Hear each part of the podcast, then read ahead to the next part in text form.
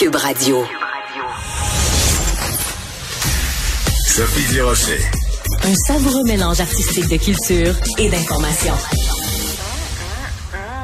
Il y a un nouvel espace qui va voir le jour au Musée national des beaux-arts du Québec. Ça va être en 2025. On va pouvoir euh, admirer des œuvres de Jean-Paul Riopel mais on va pouvoir aussi sentir. Je sais, c'est difficile à expliquer. Il va y avoir des arômes conçus par quelqu'un qu'on adore au Québec et qu'on connaît très bien, le sommelier euh, spécialiste des arômes, François Chartier. Bonjour François. Bonjour Sophie. Ça fait des années qu'on ne s'est pas parlé, François. Euh, tu permettras que, je te tutoie quand même. Alors c'est quoi cette affaire-là? Qu'est-ce que ça mange en hiver? Une expérience olfactive. J'avoue qu'il faut vraiment que tu me prennes par la main. J'ai de la difficulté à imaginer ce à quoi ça pourrait ressembler. Euh, tu sais, l'olfaction a un pouvoir d'évocation incroyable. Il n'y a pas de filtre. Quand on sent quelque chose, tu rentres dans un hall d'hôtel et il y a un parfum, parce que c'est comme ça, c'est la norme maintenant. Tout de suite, tu es projeté dans un autre état ton, ton corps reçoit ça, ton esprit reçoit ça, que tu le veuilles ou non, tu vas le remarquer et déjà, tu vas avoir oublié ce qui vient de se passer avant parce que tu es déjà dans un autre état. Ben, c'est ce qu'on veut se servir de ça. C'est la, la, psychologie, la physionomie du goût, des arômes, comment le corps reçoit ça, comment le cerveau interprète les choses. Et l'idée de se servir des arômes pour réinterpréter, euh, réinterpréter excuse-moi, et interpréter l'œuvre de Riopel, spécialement l'hommage à Rosa Luxembourg, vient du fait que je suis un passionné des arômes depuis 35 ans, tu le dis. Oui. Et en, en 2018, j'ai eu le grand, grand bonheur de faire, euh, de travailler avec le musée Picasso à Barcelone, qui m'a invité dans l'exposition La cuisine de Picasso à faire une œuvre olfactive ce que je voulais. Et j'ai créé une œuvre qui s'est appelée euh, euh, Sentir pour voir Picasso. Hein? Alors je te donne, ouais, ça a été formidable. Je te donne un exemple, une toile de Picasso. Puis c'est facile, à comprendre ce qu'on va faire pour Riopel en comprenant ça. Une toile de Picasso, c'est une bouteille de cava, un, vin mousseux catalan, oui, oui. une nature morte sur une table posée avec deux trois fruits et daté de 1914. J'ai commencé à faire des recherches pour retrouver le goût du cava, non. du vin mousseux en 1914 qui était complètement différent, qui était madérisé. On n'avait pas les méthodes d'aujourd'hui, ah. caramélisé, oxydé, euh, le vieux pain un peu rassis. Ah. Et j'ai recréé les molécules. On les a mis dans un diffuseur aromatique personnel. Les gens arrivaient devant l'œuvre. On les invitait à sentir. Et là, ils étaient projetés dans l'œuvre à côté de Picasso qui est en train de boire ce, ce mousseux-là et en train de le peindre. ça veut dire une proximité incroyable avec le, le peintre et avec l'œuvre grâce aux arômes. Alors, je vais, je vais te faire une comparaison. Je vais te faire une comparaison qui que tu vas détester.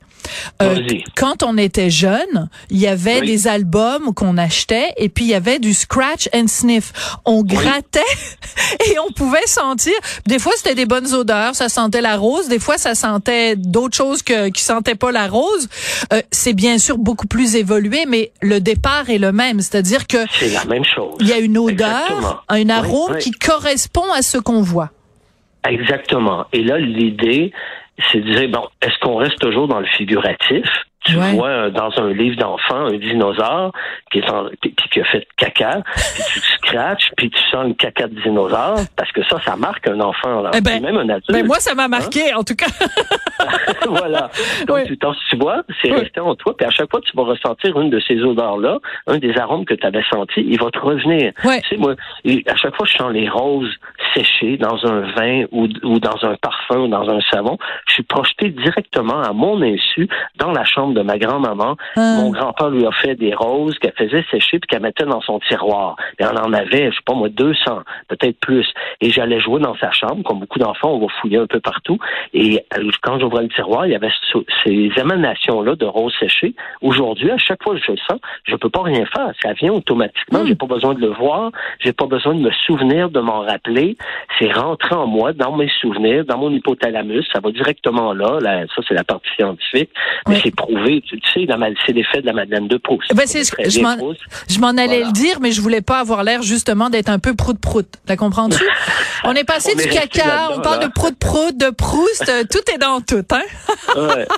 ben alors, on, va faire un autre parallèle, on va dire, c'est la, la ratatouille, l'effet ratatouille. Oui. Le film Ratatouille, à Tom Egoyan, le, le, le, critique gastronomique le moment où il est au restaurant, puis là, vous pouvez le trouver sur Internet, vous faites Ratatouille, puis vous allez voir, il, il, le serveur arrive avec le plat de ratatouille Euh, aussitôt que l'arôme de ratatouille monte à son nez, il échappe son crayon et là, on voit le petit le petit Atom Egoyan à 5 ans. Il rentre à la maison, je sais pas ce qui vient d'arriver, il pleure. Sa maman est en train de cuisiner une ratatouille, a lui ça, puis là, il, c'est le réconfort, c'est l'amour de la mère, c'est le foyer, tout ça. Donc, c'est ce que ça lui a fait. Il est devenu un critique hyper gentil à ce moment-là. Puis, il a été transporté. C'est un voyage, c'est une machine à voyager dans le temps. Les arômes, notre cerveau, les arômes, c'est ça. Et ce qu'on entend faire à Criopel, c'est vraiment de décortiquer, de décoder Rosa Luxembourg, qui est une œuvre monumentale, 40 euh, mètres de long, trois panneaux, 30, 30 séquences de la vie que Jean-Paul Riopel a eue avec Joanne Mitchell pendant 24 ans. Joanne Mitchell, qui est une grande peintre américaine, euh, et ils ont une vie intense, un amour intense, avec tout ce que ça comprend. Et il y a la biodiversité de l'île aux grues. Ça a été peint à l'île aux oies, sur l'archipel de l'île aux grues. Donc, on voit les oies, des oies qui ont été chassées, qui ont été déposées directement sur le tableau et qui ont pris des bombes aérosols, Jean-Paul Riopel, pour faire le contour, tout ça. Il y a des clous, il y a des fougères, il y a plein de choses. Donc, ça, c'est la partie, ce que j'appelle figuratif. On peut mettre un parfum de fougère devant les gens qui vont sentir, qui vont regarder hmm. le tableau où on voit une fougère c'est facile, mais c'est pas grave, ça va, ça va résonner. Par contre, il y a tout ce qu'on voit pas aux premières lectures, ce qui est le, le les codes cachés. D'accord. Rosa Luxembourg était une, euh, une espionne et une grande révolutionnaire euh, de l'Empire russe, qui est une polonaise, qui est devenue euh, nationalité allemande. Elle a été tuée parce qu'elle était contre la Première Guerre mondiale. il y a toute une histoire incroyable. Elle, écrivait des lettres. Personnage controversé, oui. Voilà, exactement. Donc, et Joanne Mitchell était la Rosa de Jean-Paul parce que il la trouvait secrète et tout ça. Donc, il y a beaucoup de codes secrets cachés dans cette œuvre-là. Et on est en train de voir depuis le mois de juin l'année passée qu'on travaille sur ça avec toute l'équipe à Barcelone, à, Tokyo, à Québec, l'équipe des Chartiers World Lab pour essayer de voir extraire le maximum. On se donne pas de limite en ce moment. On extrait de, de extraire le maximum de l'œuvre et de sortir des histoires. Comment on veut raconter ça Et après ça, on va mettre ça en arôme. Puis ça va être un terrain de jeu devant l'œuvre, derrière l'œuvre. Passionnant. Euh, oui, c'est un cadeau d'une vie. Euh, moi, je me considère le gars le plus chanceux de la planète. Euh, j'ai connu Jean-Paul Riopel à l'époque où j'étais sommeillé au bistrot Champlain. Oui. Il, était voisin. Ben, il y avait plein de Riopel sur les murs parce que Champlain-Charret était ami avec Riopel. Donc, encore une fois, tout est dans tout.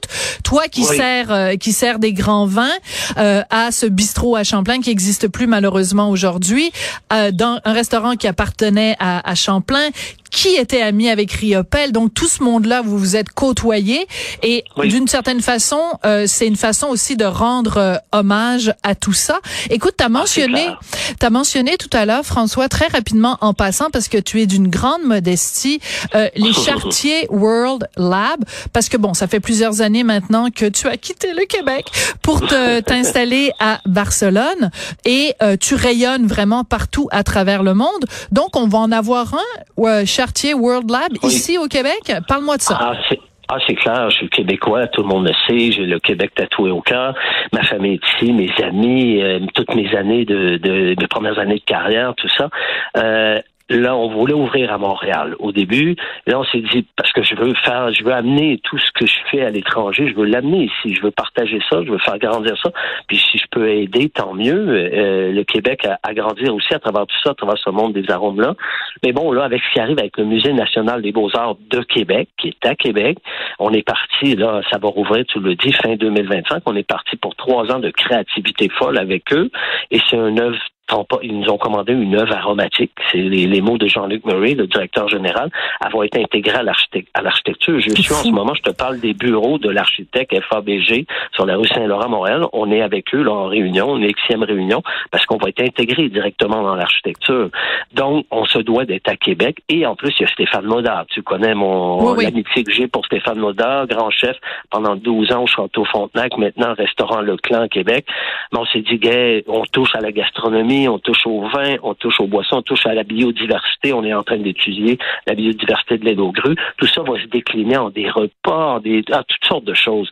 Donc, on va ouvrir un chantier World Lab au printemps euh, à côté. Excuse-moi, je parle à voix.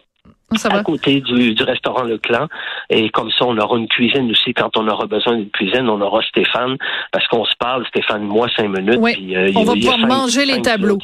On va manger les tableaux.